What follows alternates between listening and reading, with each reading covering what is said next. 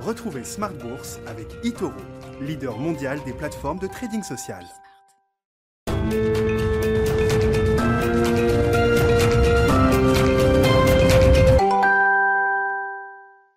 Et c'est reparti pour Smart Bourse, votre double dose quotidienne de marché en direct sur Bismart. Chaque jour à la mi-journée, 12h30, 13h et le soir, la grande édition, le grand digest de l'information économique, financière et boursière pendant une heure à partir de 18h30. Au sommaire ce soir, une séance de consolidation hier et ça repart. Le CAC gagne du terrain à nouveau aujourd'hui et franchit euh, les 6200 points en clôture, une progression de 0,75% environ pour l'indice parisien ce soir avec euh, des publications qui ont été euh, bien accueillies, voire très bien accueilli quand on regarde celle de Carrefour ou encore de Kering avec des réactions de marché très positives, mais on a vu chez d'autres poids lourds européens là aussi des réactions de marché très positives pour ASML par exemple aux Pays-Bas, Heineken également aux Pays-Bas ou encore Roche sur le marché suisse, des publications de bonne facture donc qui permettent à l'ensemble des marchés européens d'être dans le vert ce soir. Vous aurez le résumé complet de cette séance dans un instant avec Nicolas Pagnès depuis la salle de marché de, Bourse Direct. Sur le front de la politique, on notera les avancées euh,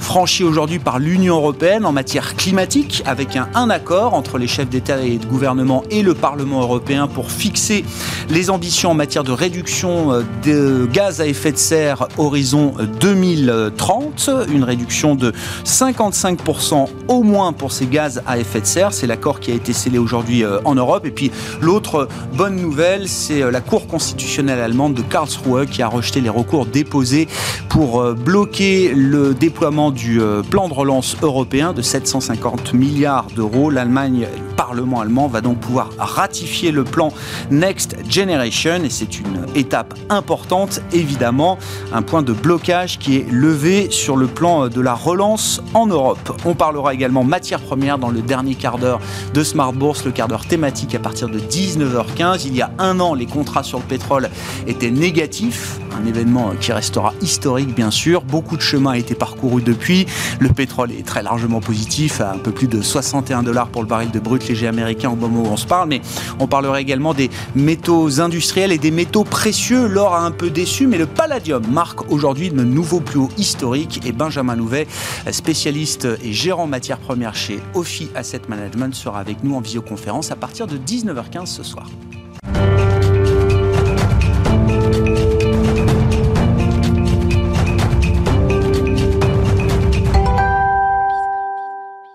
Tendance, mon ami, le résumé complet de la séance boursière en Europe après la clôture, c'est avec Nicolas Pagnès chaque soir depuis la salle de marché de Bourse Directe. Clôture dans le vert ce soir pour le CAC 40. L'indice parisien gagne 0,74% à 6210 points. Les résultats d'entreprise ont porté l'indice parisien dans un contexte de reprise économique mondiale à deux vitesses. Si celle-ci semble bien amorcée en ce qui concerne des pays comme les États-Unis, le Royaume-Uni ou encore la Chine, l'épidémie continue de se propager à grande vitesse dans d'autres régions du monde. Après le Brésil avec qui la France a suspendu ses vols récemment, l'Inde et le Japon sont dans une situation critique à leur tour. L'Inde comptabilise près de 200 000 nouveaux cas par jour depuis 5 jours avec 300 000 cas supplémentaires rien que sur la journée d'hier. Le pays euh, compte d'ailleurs 15 millions de cas depuis le début de la pandémie. Une propagation qui inquiète d'autant plus que comme au Brésil, le pays doit également faire face à un variant sur son sol. Au Japon, la situation euh, a poussé les gouverneurs des deux grandes villes du pays, à savoir euh, Tokyo et Osaka, à demander au gouvernement japonais l'instauration d'un état d'urgence afin de freiner l'épidémie. L'actualité financière reste cependant également marqué par de nombreux résultats d'entreprise aujourd'hui et cette semaine. Euh, résultats d'entreprise dont les investisseurs espèrent qu'ils vont confirmer les niveaux de valorisation sur les marchés. Mais avant de rentrer dans le détail, rappelons que la Cour institutionnelle allemande a décidé de rejeter les recours contre le plan de relance européen émis par certains élus allemands. Une nouvelle qui débloque le processus de ratification du plan par la première économie d'Europe, alors que 17 pays, dont la France, l'Italie et l'Espagne, l'ont déjà ratifié. Du côté des valeurs à présent. Aux États-Unis, tout d'abord, euh, les investisseurs ont pu découvrir les résultats de Netflix. Netflix qui voit l'engouement pour ses contenus se calmer au premier trimestre 2021. La plateforme de streaming euh, fait tout de même part de résultats très élogieux avec un chiffre d'affaires en hausse de 24% à plus de 7 milliards de dollars et une progression de 14% de ses abonnés payants sur la période. Mais ce n'est pas assez pour euh, les marchés car Netflix affiche 2 millions d'abonnés payants de moins que ce qu'elle avait initialement prévu, soit 208 millions d'abonnés payants au total. Pour le deuxième trimestre, Netflix revoit d'ailleurs ses prévisions à la baisse et espère obtenir un million d'abonnés supplémentaires. En France, les investisseurs ont pu suivre les résultats de Kering tout d'abord qui a publié un chiffre d'affaires en hausse de 26% au premier trimestre à 3,9 milliards d'euros. Un rebond que le groupe doit au dynamisme de la marque Gucci qui a enregistré une progression de près de 25% de ses ventes sur la période, ainsi qu'à la reprise de son activité en Asie mais également aux États-Unis. Kering qui gagne ce soir 4,2% et qui euh, signe une des plus fortes hausses du CAC 40. Plus forte hausse du CAC 40 partagée avec Carrefour. Carrefour qui a annoncé un recul de 4,5% de son chiffre d'affaires à 18,56 milliards d'euros. Un recul en trompe-l'œil cependant puisque celui-ci est notamment euh, plombé par un effet de change défavorable en Amérique du Sud notamment. En comparable, le chiffre d'affaires trimestriel de Carrefour progresse de 4,2%. Le groupe de distribution en profite pour annoncer le lancement d'un programme de rachat d'actions pour un montant maximal de 500 millions d'euros en vue de leur annulation future, ce qui représente 4% environ de la capitalisation boursière du groupe. Carrefour qui gagne 5% ce soir et on note parmi les plus fortes hausses sur le CAC 40 que LVMH gagne 3% ce soir tiré par les bons résultats de, de, de son concurrent Kering. Worldline annonce de son côté une chute de 9% de ses revenus au premier trimestre 2021 en données comparables. L'entreprise reste cependant confiante pour l'ensemble de l'année et confirme ses objectifs. Elle anticipe une croissance organique de son chiffre d'affaires de l'ordre de 5% avec notamment un rebond au second semestre après un premier semestre anticipé stable voire en léger recul. Worldline qui gagne 1,3% ce soir et au-delà euh, de la place de marché parisienne, on constate en Suisse que Roche maintient de son côté sa prévision de croissance de chiffre d'affaires pour 2021, grâce notamment à des résultats au premier trimestre soutenus par la vente de diagnostics contre la Covid-19. Roche qui gagne ce soir 3,88%. Et on finit avec l'agenda de la journée de demain. Demain, les investisseurs pourront suivre les publications euh, de résultats de nombreuses entreprises sur le CAC 40, à savoir notamment Hermès International, Orange, Pernod Ricard, Renault, Vinci ou encore Vivendi. De nombreuses publications d'entreprises sont également euh, au programme aux États-Unis. Et enfin, les investisseurs pourront suivre le discours de Christine Lagarde à l'issue de la réunion de la politique monétaire de la BCE. Nicolas Pagnès avec nous toute la journée en fil rouge sur Bismart depuis la salle de marché de Bourse Direct.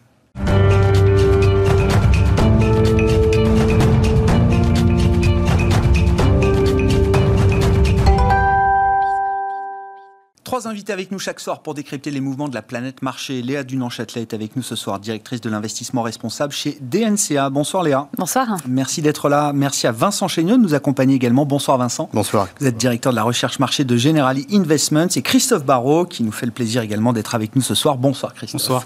Chef économiste et stratégiste de Market Securities. Ben, commençons avec vous Christophe. La question euh, macro-sanitaire un peu euh, globale. Derrière la, la vitesse impressionnante de vaccination aux États-Unis, il faut peut-être d'ailleurs le, le, saluer en dire un mot. La montée en puissance dans euh, l'Union européenne, on arrive à se projeter même sur des calendriers de, réouverture dans, dans, différents pays. On a quand même des situations qui apparaissent toujours hors de contrôle et euh, dans des gros pays euh, émergents très souvent, euh, l'Inde, le Brésil en Amérique latine, mais aussi le, Japon. On voit des gouverneurs de régions qui demandent à nouveau de mettre en place un, état d'urgence à euh, quelques mois maintenant des supposés Jeux olympiques euh, de, Tokyo. Est-ce que c'est un risque à reconsidérer quand même par les marchés aujourd'hui? Est-ce que c'est un risque euh, macroéconomique là qui perdure sur la reprise qu'on anticipe globalement pour cette année 2021 alors à l'échelon global, je pense pas. Je pense que ça reste des phénomènes euh, plus ou moins euh, isolés, donc que ce soit Brésil, Inde, Japon. Il y a aussi un autre point important, c'est la résilience des économies au fur et à mesure par rapport aux, nouvelles vagues. On l'a vu avec la France sur les, les premières vagues, on avait des chutes du PIB assez significatives, et là sur la, la dernière euh, vague de restrictions, on a eu une résilience plutôt marquée. Donc globalement, à l'échelle mondiale, je ne pense pas que ce soit vraiment un, frein à la reprise, mais c'est une sérieuse piqûre de rappel et ça montre que voilà, il faut être humble face à cette maladie qu'il faut toujours considérer des potentiels risques à la baisse et il ne faut pas enlever des mesures de soutien trop vite aussi. Maintenant, si on regarde un peu, donc États-Unis sont clairement en tête. Mm. Je regardais les chiffres sur les personnes de plus de 65 ans, donc qui sont quand même bien avancées dans la vaccination.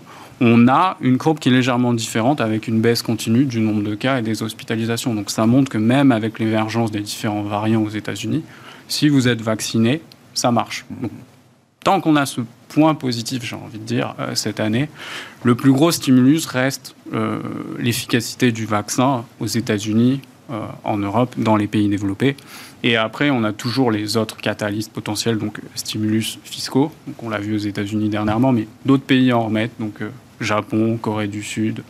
Europe, ça finira par venir, plus tard que prévu, mais ça finira par venir.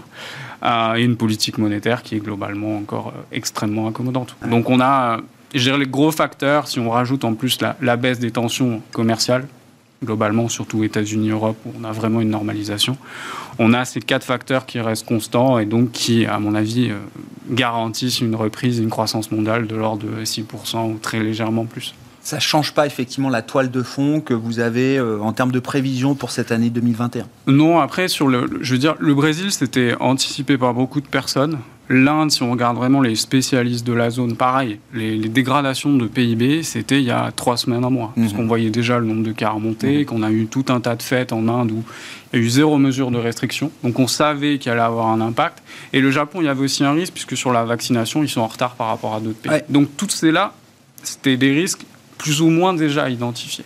Après, pricé, euh, bon, pas forcément à 100%, mais c'est pas vraiment une surprise sortie de nulle part. D'ailleurs, le marché s'y trompe pas, euh, Vincent. On, voit que euh, bah, les marchés asiatiques euh, sous-performent quand même désormais. les États-Unis sont toujours booming, l'Europe se tient très très bien. Donc le, marché s'y retrouve dans un, paysage qui donne quand même l'impression d'une désynchronisation, ou en tout cas de différents niveaux de reprise qui sont pas qui sont pas du tout homogènes aujourd'hui. Oui. Alors après, on a d'autres facteurs qui jouent sur les performances relatives. Notamment, on sait qu'en Chine, on a un, resserrement de, de, la politique euh, économique euh, et, donc on est en phase de décélération. Donc ils sont sortis les premiers de la crise avec un, boom très impressionnant de l'économie et là ça commence à ralentir alors que dans le monde occidental au contraire euh, on, va vers le, le boom de l'été. Je partage l'idée. Pour l'instant le marché se cale sur euh, le succès des pays qui ont vacciné rapidement, avec des cas et des décès qui baissent fortement aux États-Unis, au Royaume-Uni, et même si l'Europe est en retard, euh, par exemple, euh, c'est quand même le modèle qui, qui rassure le marché. Alors après, on sait qu'on a une inégalité dans la distribution des vaccins. La Chine, par exemple, produit beaucoup de vaccins, mais on a exporté euh, beaucoup, va probablement euh, maintenant en garder euh, davantage pour son cas domestique national. Donc ça va également probablement poser des, des, des, questions sur l'approvisionnement de pays tiers. Mais au total, le, marché est, est, calé sur cette idée que le vaccin nous aide progressivement à sortir de la crise. Après, ce qui pourrait vraiment changer la donne, c'est si effectivement on a des, des variants euh, qui rendent les vaccins euh, inopérants. Euh, et ça, ce serait un choc exogène sur le marché qui très clairement pourrait remettre en question les, les, perspectives économiques.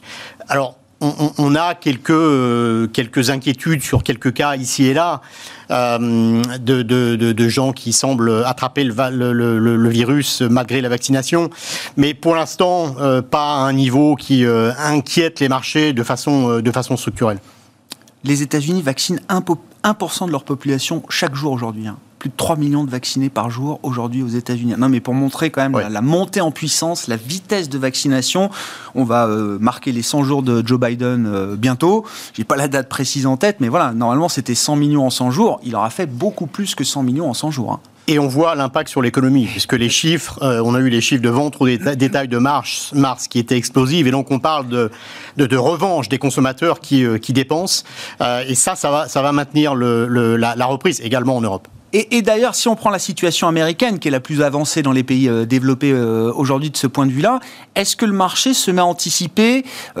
la phase d'après. C'est-à-dire l'idée d'une normalisation quand même à un moment de la, dynamique de croissance. On n'aura pas, euh, j'imagine, 10% de croissance de vente au détail euh, tous les mois, euh, tout au long de cette année aux États-Unis. Ça va durer peut-être encore quelques mois, mais est-ce que le marché est déjà en train d'anticiper le coup d'après?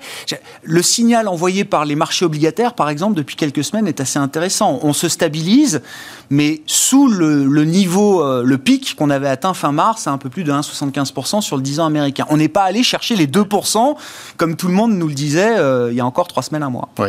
Alors, on, a beaucoup de débats, effectivement, sur que se passe-t-il quand on commence à avoir un recul de certaines variables cycliques, par exemple les, les, PMI ou les indices ISM. Bon, je rappelle que le PMI composite aux États-Unis est à 60, très élevé, quand le, PMI composite global est à 55. Donc vraiment, aux États-Unis, on a une reprise très forte. que se passe-t-il quand ces PMI vont commencer à se tasser? On n'est pas très inquiet dans le sens où, encore une fois, au niveau global et notamment au niveau européen, euh, on a vraiment de la place encore pour, euh, pour une amélioration à ce niveau-là, conjoncturelle. Je rappelle que le, le, PMI euh, service en Europe est encore sous les 50. Mm. avec la réouverture progressive des économies, ça va progresser. Donc je, pense qu'au niveau global, il y a de la place encore pour des bonnes, des, des bonnes nouvelles conjoncturelles sauf choc exogène, encore une fois, des, des, mauvaises surprises à la rentrée, par exemple, sur le, vaccin et la situation sanitaire. Ouais le, pic de l'accélération de l'économie américaine, vous le voyez à, quel moment de l'année, euh, Christophe, et comment vous comprenez euh, la, dynamique de taux là, ces dernières semaines, qui a un peu changé par rapport au grand mouvement de remontée euh, des, taux longs américains, notamment, qu'on a vécu depuis six mois?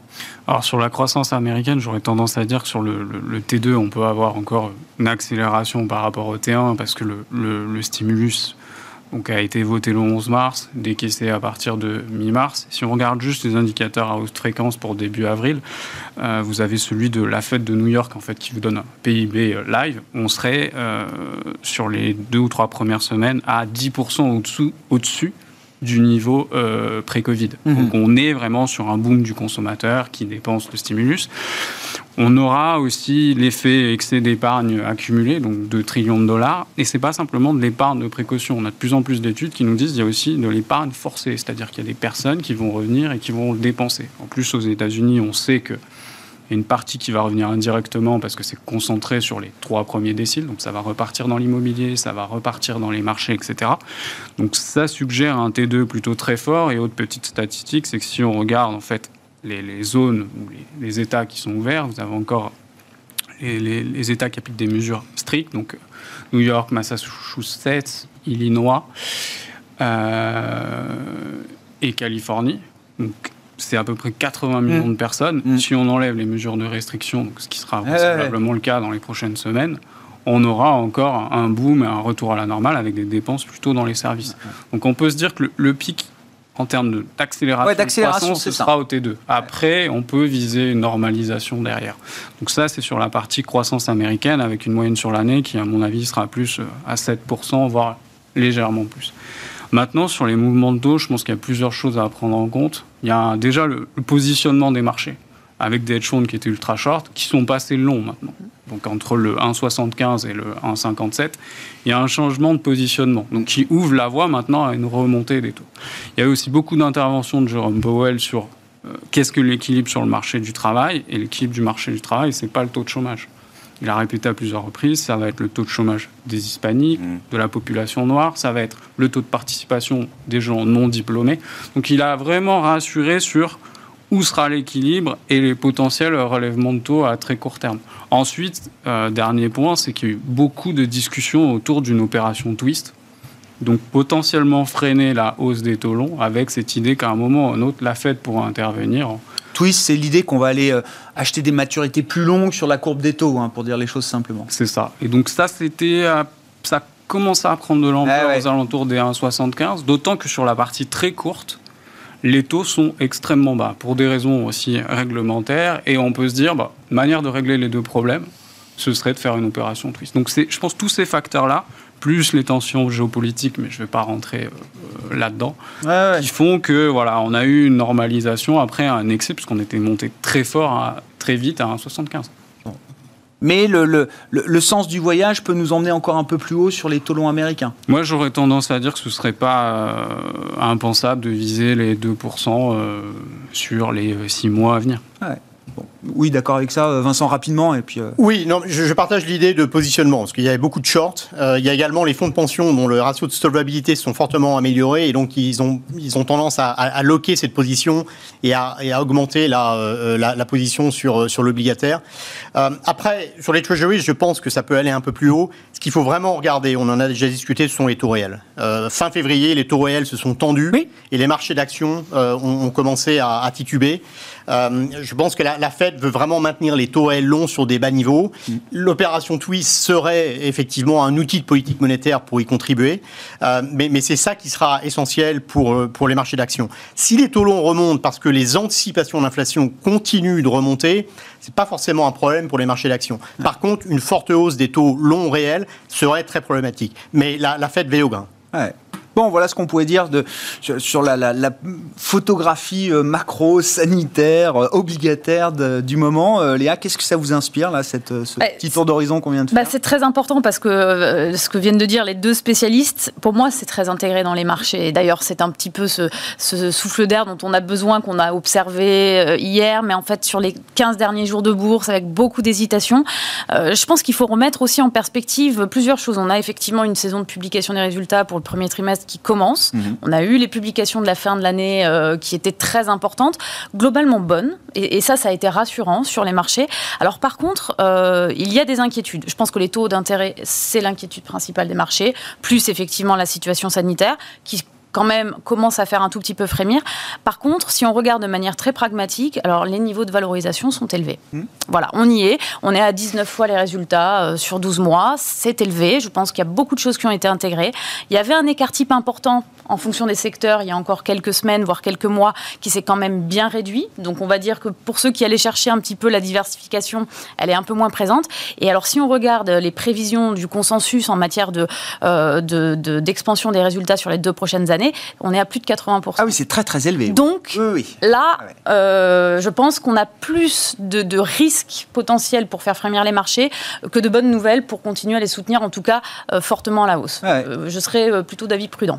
Dans, la saison de publication qui démarre juste, Léa, est-ce que je sais pas, il y a des entreprises, des secteurs particuliers qui vont vous intéresser? Est-ce que c'est une saison importante? Parce que, pour la dynamique de marché mm. Encore une fois, qui a été très binaire ou très sectoriel, euh, dans la, la y compris dans la phase de, reprise. Est-ce qu'on rentre dans quelque chose d'autre là du point de vue de la dynamique de marché? Est-ce qu'on va faire le tri entre je sais pas les, passagers clandestins du rattrapage euh, boursier et puis ceux qui méritent peut-être d'être euh, à nouveau remis dans des portefeuilles? Alors déjà, ce qui est intéressant, et, notamment sur les premières publications qu'on a eues cette semaine, à peu près tous les secteurs toutes les publications sont bonnes. Il y a des bonnes publications dans tous les secteurs. Que ce soit la c'était les meilleurs. Oh oui, alors il y a VMH. Euh. Oui, mais les, les, gros, les grosses blue chips, par exemple, de la santé, qui sont très en retard, ont confirmé qu'en fait leur business model va très bien. C'était une bonne nouvelle pour les marchés, je pense, de se rappeler que ceux qu'on a délaissés là depuis quasiment six mois sont quand même euh, très solides. alors après, si je regarde les industriels, c'est relativement bon. Tout ce qui touche à la construction, c'est relativement bon aussi. Par contre, les, alors les, croissances de chiffre d'affaires sont exceptionnelles. Hein. Par contre, les prévisions sur le T2 beaucoup plus prudente. Et ça, c'est normal parce qu'en fait, il y avait un effet rattrapage. On le voit très clairement sur les chiffres. Euh, les dirigeants sont un tout petit peu plus euh, euh, précautionneux, on va dire, dans leurs annonces, en tout cas pour le T2 et le S2. C'est peut-être ça, mais je pense que c'est attendu également. On hmm. sait que cet effet rattrapage, on devait l'observer. Et il est assez sensationnel, et tout secteur confondu. Alors, seul secteur sur lequel je reste quand même très, pour terminer là-dessus, je pense vraiment prudente, c'est quand même tout ce qui touche au transport aérien pas le loisir, pas la reprise autour de la restauration des loisirs, de l'hôtellerie, mais le transport aérien, euh, notamment euh, en Europe, euh, a toujours été tiré par le business travel. Et ça, je crois que les tendances ont changé. parier sur une reprise massive du business travel qui va relancer nos grandes compagnies aériennes nationales, je serais beaucoup plus prudent. Et si on boucle avec l'aspect sanitaire, on peut imaginer, on, verra les, les recommandations émises par l'administration américaine notamment, mais de ce que j'ai pu lire, alors évidemment, ça circule très fort sur le plan domestique Hein, ça c'est vraiment euh, reparti. Je crois qu'American Airlines embauche à nouveau des, euh, en net des, euh, des pilotes aujourd'hui. Ils ont rappelé tous leurs pilotes mm. et ils prévoient d'en embaucher euh, en plus pour faire face à la demande domestique. En revanche, sur le plan international, les recommandations s'annoncent assez strictes. De ce que j'ai lu, l'administration américaine pourrait décréter qu'il y a 80% des pays dans le monde qui sont des, des no-go zones du point de vue du, du voyage et des pays qui se sont hein. fermés. Il y a les deux, hein. les pays interdits et les pays qui se sont fermés. Mm. Donc c'est vrai que c'est le seul secteur sur lequel je reste pour le coup, à mon avis un peu en retrait. Vincent, besoin de se protéger sur les marchés. C'est vrai que voilà, on décrit la situation macro, sanitaire et du côté des marchés, alors jusqu'à hier, tous les indices boursiers étaient euh, au firmament sur des sommets euh, historiques. On peut regarder les choses comme on veut, mais c'est quand même à peu près l'image qu'on a euh, aujourd'hui. Et, souvent des sommets, notamment pour les indices européens, qui ont toujours été des, résistances que qu'on a eu du mal à, vraiment franchir au cours des, des deux décennies passées. Et donc ces niveaux font un peu peur. Oui. Alors, trois, points. D'abord, personnellement, je suis pas très inquiet sur les valorisations, notamment en Europe, parce qu'on a une prime de risque action qui est environ de 5 points, voire un peu plus. Dans un contexte de boom économique d'ici l'été, je pense que cette prime de risque peut baisser et donc il y a encore de la place pour les valorisations euh, actions euh, en, Europe. Le, deuxième point, c'est euh, sur les choix sectoriels. Est-ce qu'on en a fini avec cette rotation? Des, valeurs de croissance vers les valeurs mmh. cycliques euh, ou, les valeurs de value. Euh, je pense qu'on n'en a pas totalement terminé. Euh, et en l'occurrence, les, les, valeurs de croissance et la tech notamment sont exposées à un certain nombre de risques. Euh, risques sur les impôts, les discussions sur la, la taxation euh, internationale, risques sur la régulation antitrust aux États-Unis, risques sur la hausse des taux longs. Donc le, facteur croissance, euh, growth est, encore exposé. On a toujours une préférence pour euh, la, value. Sur le cyclique contre défensif, c'est un peu moins clair parce que vraiment ça, s'est euh, rattrapé très très très fort. ça, ce sont les les, deux points. Le, troisième point, c'est que les, les arbres ne montent pas au ciel. Et effectivement, les marchés ont beaucoup progressé on a vu des flux très importants. Sur les cinq derniers mois, on a environ 100 milliards euh, par mois de flux vers les fonds actions. C'est quand même assez impressionnant euh, et on voit que les enquêtes auprès des investisseurs sont également très positives. Et donc c'est quand tout le monde est positif comme ça qu'il faut commencer à s'inquiéter. Donc des stratégies de couverture, oui, on commence à, euh, regarder. et, à, et, à, choisir des stratégies qui sont peu coûteuses mais probablement efficaces. Par exemple, sur le crédit, la volatilité est très basse. Les spreads se sont resserrés très vite et la volatilité est très basse. Euh, nous, on a évidemment, euh, par définition, beaucoup de, de, de, fixed income. Donc, commencer à, regarder ça, je pense que, euh, que ça fait du sens. Sur le Forex également, les volatilités sont basses. Donc là encore, on a des, des, des couvertures qui sont assez peu chères.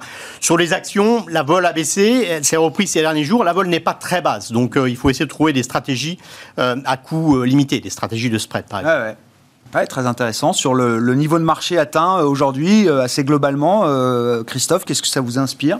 Moi, je partage l'idée de, prudence sur le court terme, on va dire 4 à 6 semaines. alors, il y a un effet, effectivement, positionnement, où les gens sont revenus très forts. Et si on regarde toutes les catégories d'investisseurs, donc au détail, investisseurs institutionnels, hedge funds, CTA, tout le monde est ultra long. Donc généralement, effectivement, quand tout le monde est long, il y a quand même un risque de correction. Il y a un effet aussi flux parce qu'on rentre dans une période de blackout sur les rachats d'actions aux États-Unis. Donc, on avait eu au T1 énormément, enfin un gros retour des rachats d'actions qui avaient poussé aussi, euh, qui se dissipent à très court terme. Et sur la partie technique, on entre dans une phase où on sait très bien que le mois de mai, historiquement, c'est un mois de mai, c'est plutôt défavorable. Et en plus, en termes d'indicateurs, si on prend juste le pourcentage d'actions du S&P au-dessus de la moyenne à 200 jours, on a 97%. Donc c'est quasiment le record. C'est un marché inclusif. Tout le monde est dedans, tout le monde, tout le monde monte. Voilà, donc ça fait beaucoup de points où on se dit, effectivement, en ajoutant les, les niveaux de valorisation qui sont élevés, c'est peut-être le bon moment pour mettre en place des stratégies de couverture à très court terme, d'autant que un des principaux moteurs du marché action, c'était la politique monétaire. Et on voit dans certaines zones, donc on avait le Canada aujourd'hui, où on a un ralentissement des achats d'obligations. Alors, c'est peut-être simplement qu'un épiphénomène ou un effet signal, mais ça fait plein de petites choses où on se dit, bon, bah voilà, peut-être que là, c'est le moment de. Euh, tenter de se protéger euh, sur une période de 4 à 6 semaines. Bon, on verra du point de vue de la politique monétaire euh, ce qui ressort de la réunion de la Banque Centrale Européenne. On n'attend pas d'annonce, mais peut-être un discours, une clarification du discours. Et on comprend que les débats sont quand même intenses avec ceux qui pensent qu'il faut maintenir une ultra-accommodation pendant encore longtemps et des faucons qui peut-être estiment qu'il faut accélérer le programme d'achat, mais en contrepartie, il faudra très vite réduire la voilure au cours des, au cours des, prochains trimestres. Ce sera le rendez-vous de de demain. Euh, parlons de l'Europe et du climat.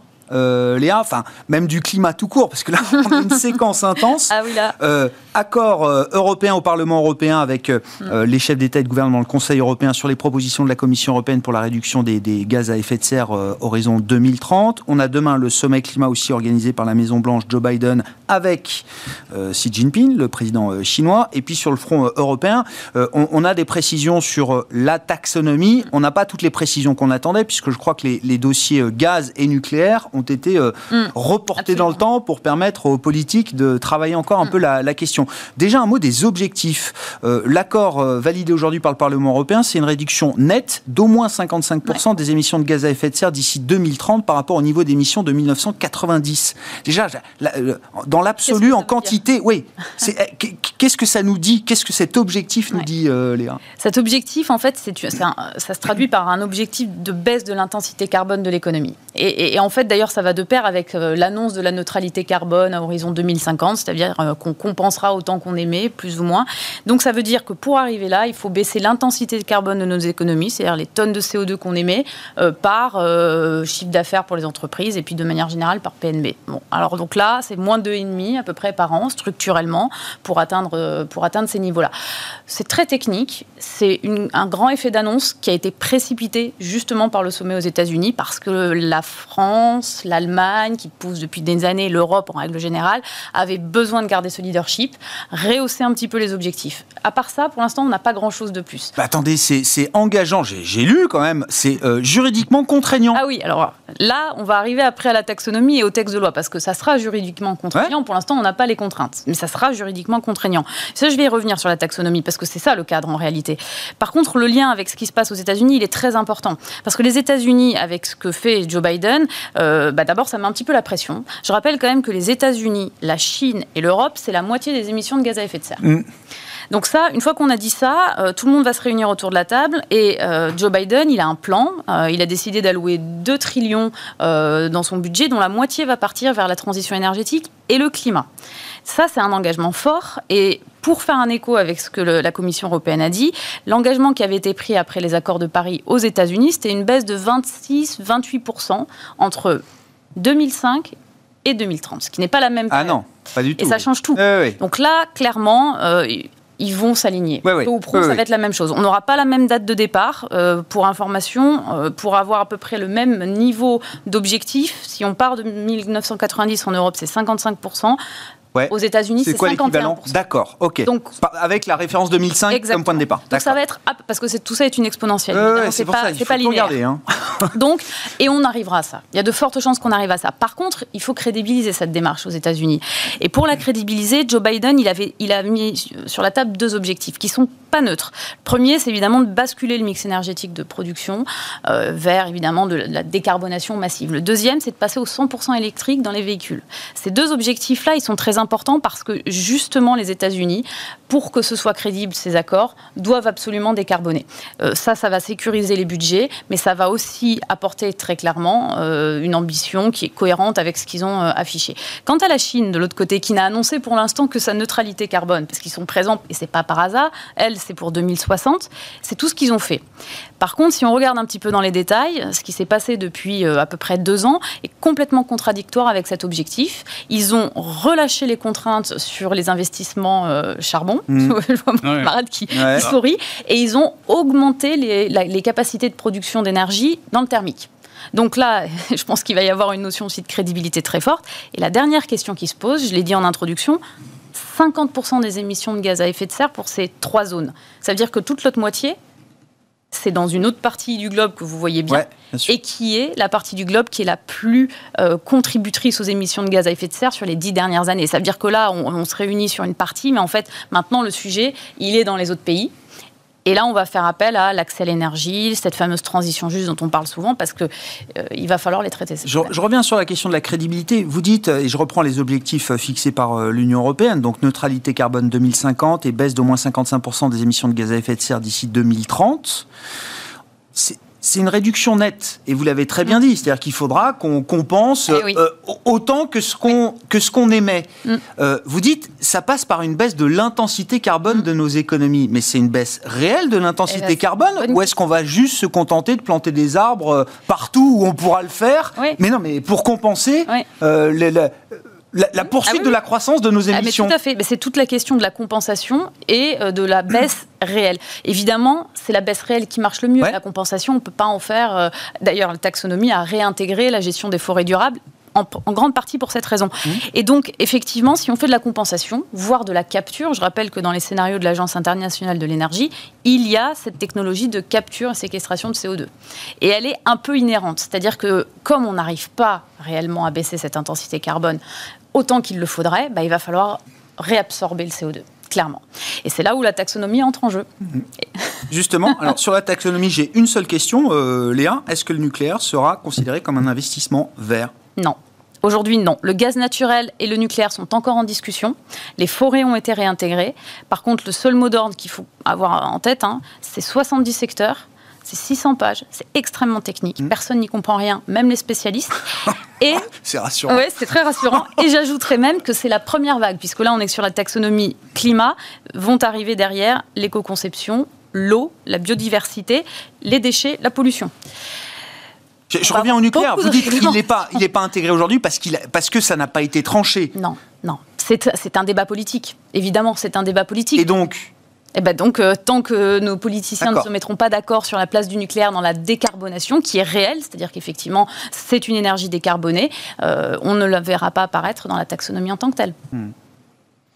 bon, je sais pas si ça vous inspire euh, quelques commentaires, réactions, parce que ça fait partie quand même du, du schéma, enfin, de- de- du schéma qui va nous accompagner pour plusieurs années maintenant.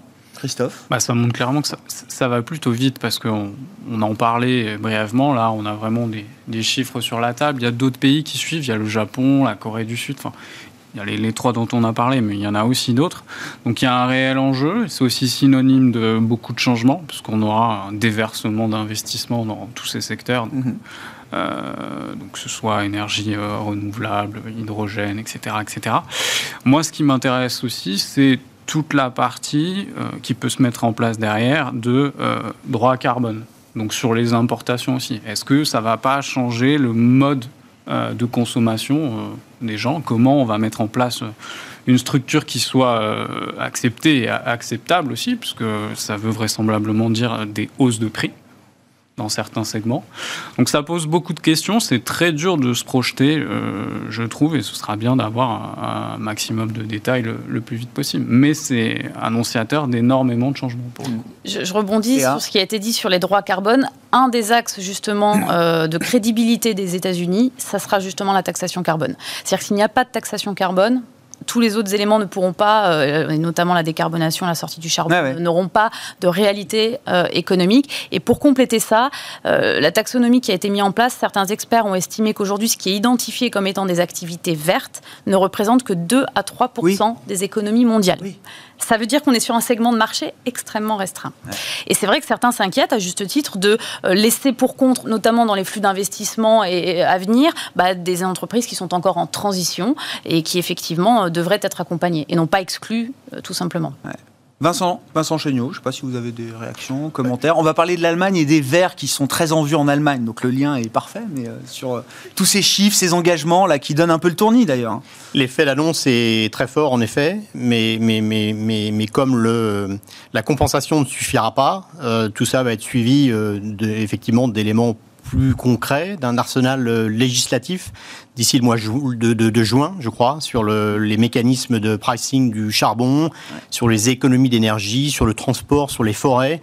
Euh, donc voilà, je pense qu'on va euh, effectivement euh, entrer dans l'implémentation concrète et, et- et concrète et la, la contrainte. Mais je pense que l'Europe a une certaine crédibilité sur sur le sur le sujet et a le leadership. Donc c'est c'est plutôt une, une bonne chose. Mais effectivement, ça va être également très très contraignant pour les processus d'investissement parce que ça va être très lourd. l'Europe sera peut-être d'autant plus crédible avec une chancelière verte, euh, peut-être demain en Allemagne, je ne sais pas. En tout cas, c'est le, ça, va être l'excitation de l'année quand même cette élection, euh, ces élections générales en Allemagne euh, à l'automne. C'est rare que des élections allemandes nous excitent à ce point, mais là, on parle de la succession d'Angela Merkel après 16 ans quand même, et on voit émerger alors les, les, les candidats conservateurs, Armin Laschet, et puis la candidate verte, ça y est, avec une décision qui s'est faite tranquillement, visiblement, du côté du, du des partis verts. Je crois qu'il n'y a même pas eu de vote. Euh, et donc, c'est euh, Annalena euh, Baerbock qui est la candidate verte pour succéder à, Angela Merkel. pourquoi cette élection va être plus importante que d'habitude, Vincent? Bah, D'abord parce que effectivement, quand on parle des sujets climat ou ESG, effectivement, si Madame Barbock euh, de, devenait la, chancelière, euh, effectivement, ce serait un, choc et une annonce euh, très, très forte. ensuite, il y a question de politique économique, puisque et évidemment, selon la, majorité en, place, euh, au niveau fiscal euh, en particulier, euh, les choses pourraient changer assez radicalement. Quand vous dites fiscal, c'est budgétaire. Hein, c'est C'est ça, voilà, la traduction du terme anglais, voilà, il ne faut pas confondre. Budgétaire, parce que les, les, Verts veulent, casser cette, cette contrainte en, en, Allemagne et effectivement faire en sorte que l'investissement ne compte pas dans les critères d'équilibre budgétaire. et s'ils arrivaient à faire passer ça, effectivement, euh, ça, ça changerait la donne.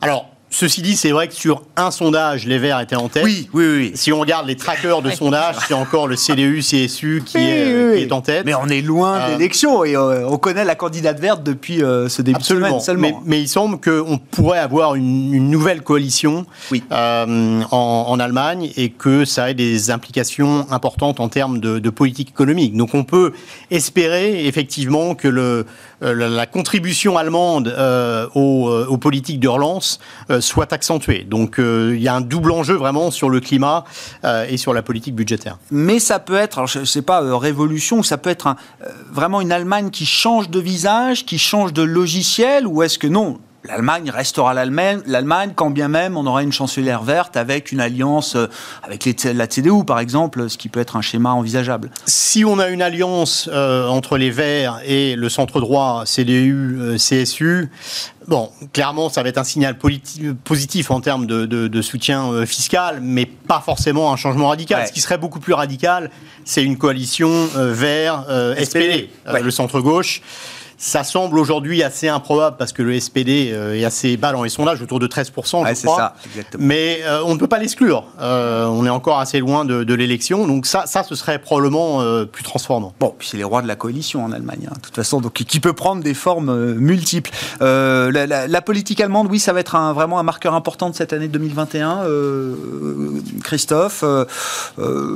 et puis vous le disiez tout à l'heure d'un mot, on peut en redire un mot. Vous parliez effectivement de tous les soutiens budgétaires euh, qui s'accumulent, euh, qui, euh, qui augmentent encore, et vous dites l'Europe y viendra aussi.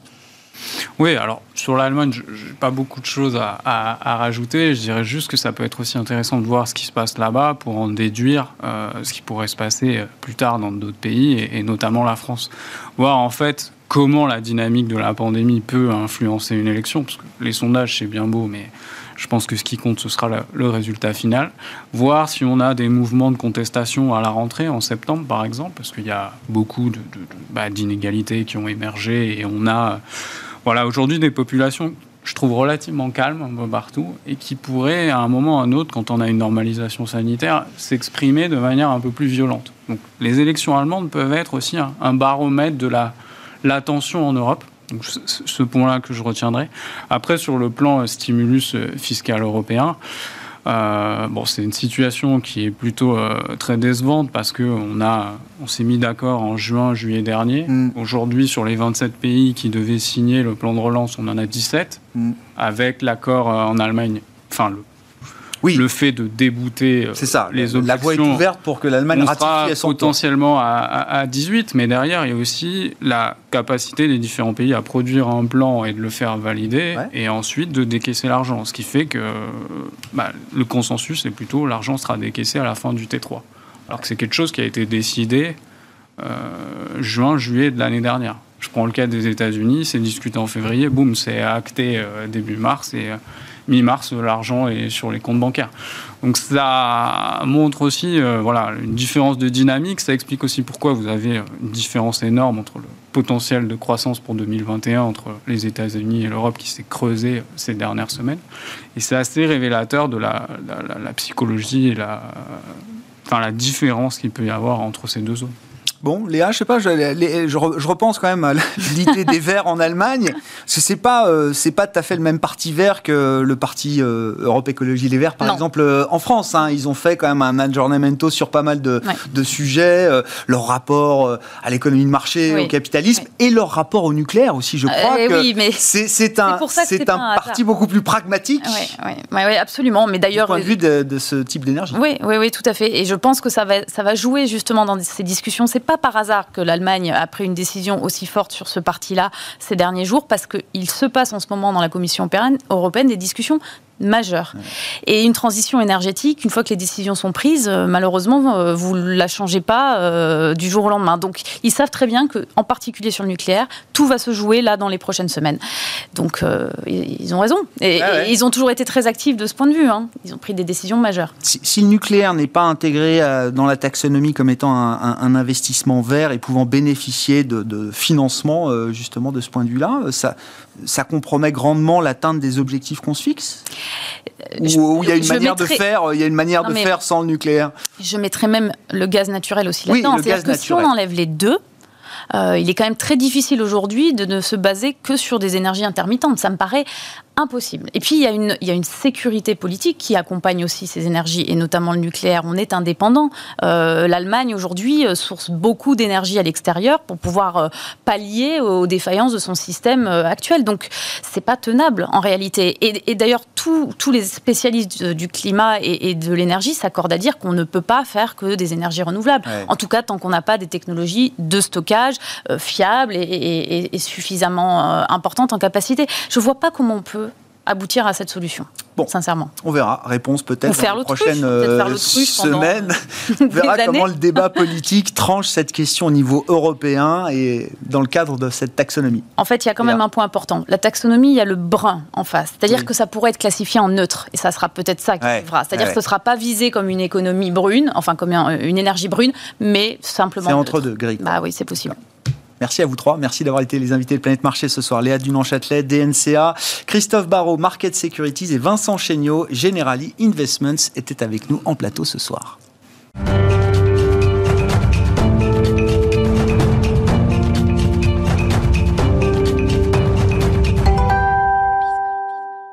Et on parle matière première dans le quart d'heure thématique de Smart Bourse ce soir, marché à thème. Et c'est Benjamin Louvet qui est euh, avec nous en visioconférence, spécialiste et gérant matière première chez Ophi Asset Management. Bonsoir Benjamin.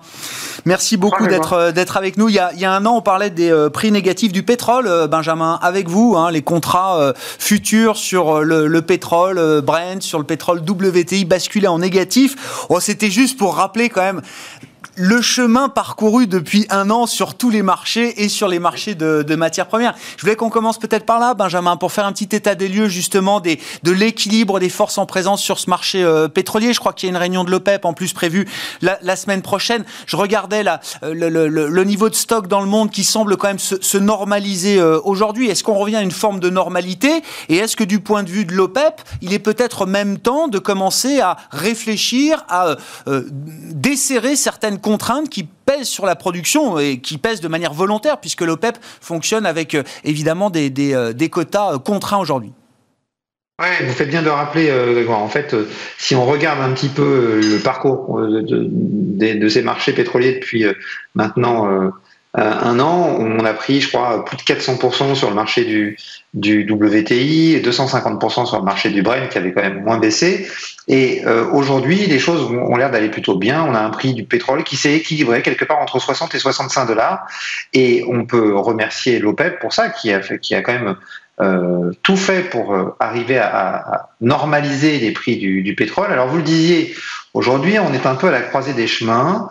Euh, effectivement, l'OPEP a bien fait son travail pour l'instant, puisqu'elle a réussi, dans un contexte difficile, à remonter les prix autour de 60, de 60 dollars le, baril et à les maintenir à ce niveau-là. toute la difficulté maintenant est de savoir comment on desserre les taux. On a commencé à desserrer les taux. Hein. Vous le disiez, l'OPEP va se réunir la semaine prochaine. On n'attend pas grand-chose de cette réunion parce qu'il y a eu des grosses décisions lors de la, réunion de début avril où on a décidé que de mai jusqu'à juillet, on allait remettre à peu près 2 millions de barils par jour de pétrole sur le marché. Pourquoi? Simplement parce que l'OPEP et les agences de place anticipent une reprise peut-être même un peu plus vigoureuse. Les derniers chiffres sont plutôt optimistes euh, de la demande de pétrole, ce qui justifie de desserrer un petit peu les taux pour arriver à maintenir les prix sur les niveaux à peu près actuels qui conviennent bien à l'OPEP et qui en même temps les protègent un petit peu d'un redémarrage trop rapide de la production américaine. Donc on ne s'attend pas à grand-chose de la réunion de la semaine prochaine, si ce n'est qu'elle confirme euh, ce qui a été décidé au, début du mois. Alexander Novak, le représentant russe, a même évoqué le fait que cette, cette réunion pourrait ne pas se tenir. Pour l'instant, il n'y a pas eu de demande, mais elle va juste un peu entériner que tout se passe comme prévu pour l'instant.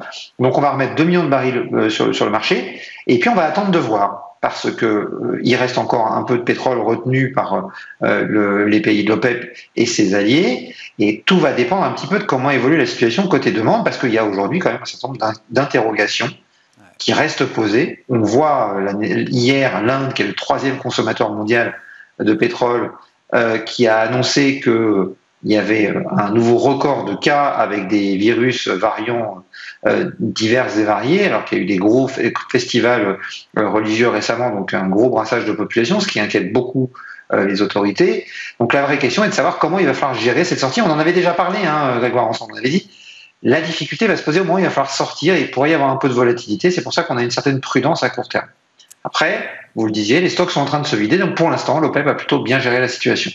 Bon, l'OPEP, la Banque centrale du pétrole, hein, comme vous l'appelez, euh, Benjamin, on verra si la réunion a lieu euh, la semaine prochaine ou, euh, ou finalement s'ils passent leur tour parce que les choses ont déjà été bien balisées. Sur, sur d'autres fronts concernant les matières premières, Benjamin, et allons-y, vous parlez du palladium, et c'est un très bon jour pour parler du palladium. Il faut nous rappeler peut-être les, les moteurs et, et, les facteurs qui déterminent le prix du palladium aujourd'hui. C'est pas un métal dont on parle tous les jours, mais c'est un un métal dont les cours marquent aujourd'hui un nouveau plus haut historique, je crois, euh, Benjamin.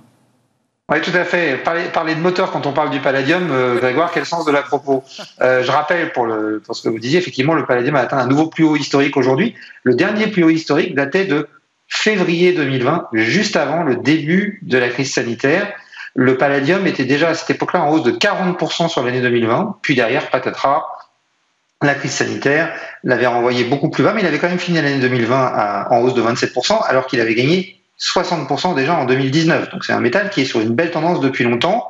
Aujourd'hui, il, gagne un peu plus de 4%. À l'instant où je vous parle, il gagne un peu plus de 4,20%, ce qui fait qu'il est sur un nouveau plus historique et il gagne quasiment 16% depuis le début de l'année. Donc on, est, on continue sur cette tendance. Alors pourquoi? Euh, le palladium est un métal qui sert principalement, quand je dis principalement, c'est 80% du palladium est utilisé dans le monde pour fabriquer des pots catalytiques, mais pour les véhicules essence. Et donc à la suite euh, du scandale Volkswagen en, 2015, les ventes de véhicules essence se sont euh, fortement développées dans le monde, et donc on a, eu besoin de plus en plus de pots catalytiques pour les véhicules essence, et donc la demande de palladium a augmenté. Puis dans le même temps, on a eu surtout des évolutions euh, des réglementations environnementales sur les émissions des véhicules de plus en plus sévères. On a eu notamment la Chine qui, euh, l'année dernière, a passé une réglementation qui s'appelle China 6, qui est l'équivalent un petit peu de notre norme européenne actuelle. Euh, et ça, ça a obligé les constructeurs chinois à embarquer 25% de palladium en plus dans leur pot d'échappement pour arriver à se, euh, conformer aux nouvelles émissions.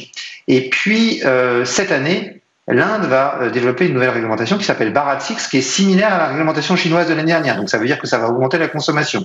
L'Europe va développer Euro 6D. Et selon Johnson Matthey, plus gros consommateur, euh, producteur de, de catalytiques au monde, ça va augmenter la consommation de palladium par les constructeurs automobiles européens de pratiquement d'au moins 10%.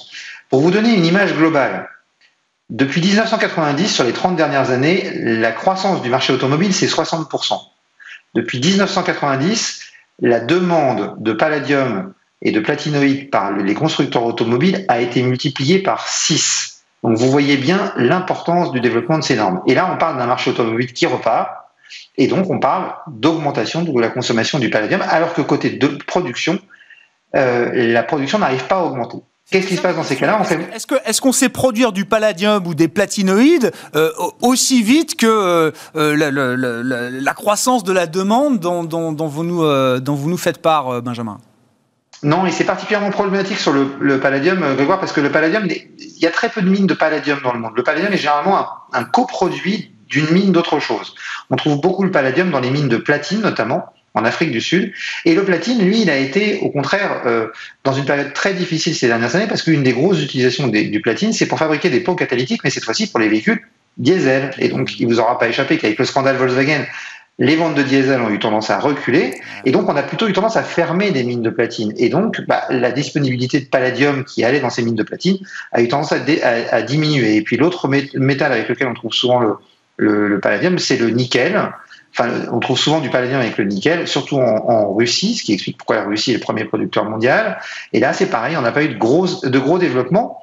Donc, on fait monter les prix pour essayer de stimuler la demande, la, production, pardon, mais on n'y arrive pas. On essaye d'augmenter les prix aussi pour détruire de la demande. Et là, non plus, ça ne marche pas parce qu'en fait, je vous le disais, ça sert essentiellement à fabriquer des pots catalytiques de mmh. véhicules. Mais vous avez 5 grammes dans un pot catalytique. Donc, quand le prix du palladium monte de 500 dollars, ça va peut-être changer le prix de votre voiture de 70 dollars. Vous n'allez pas arrêter de faire des voitures parce que le prix de, votre, de production de votre voiture a augmenté de 70 dollars.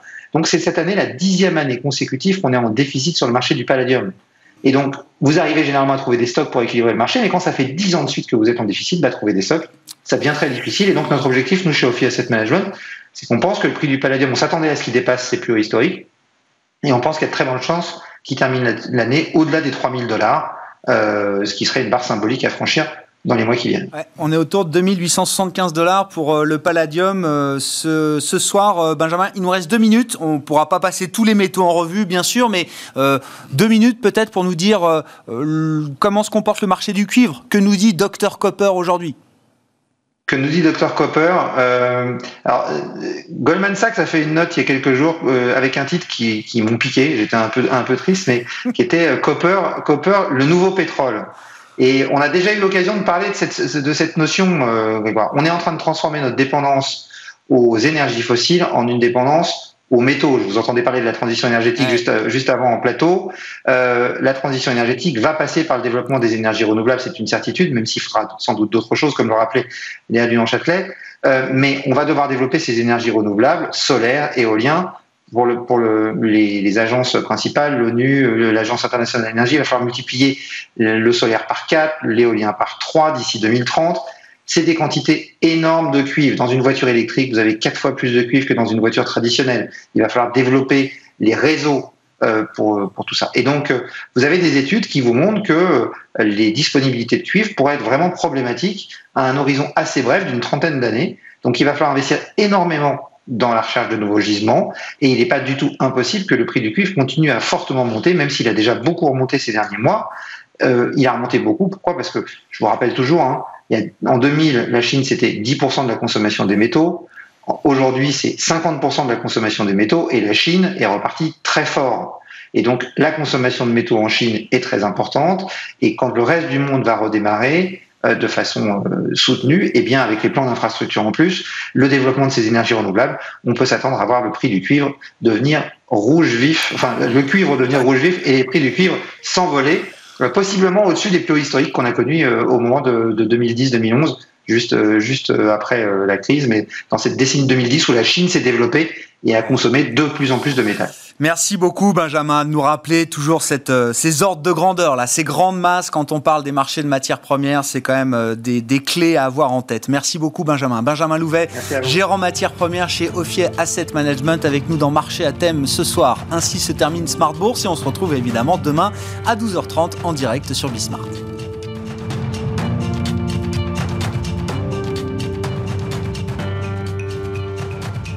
C'était Smart Bourse avec Itoro, leader mondial des plateformes de trading social.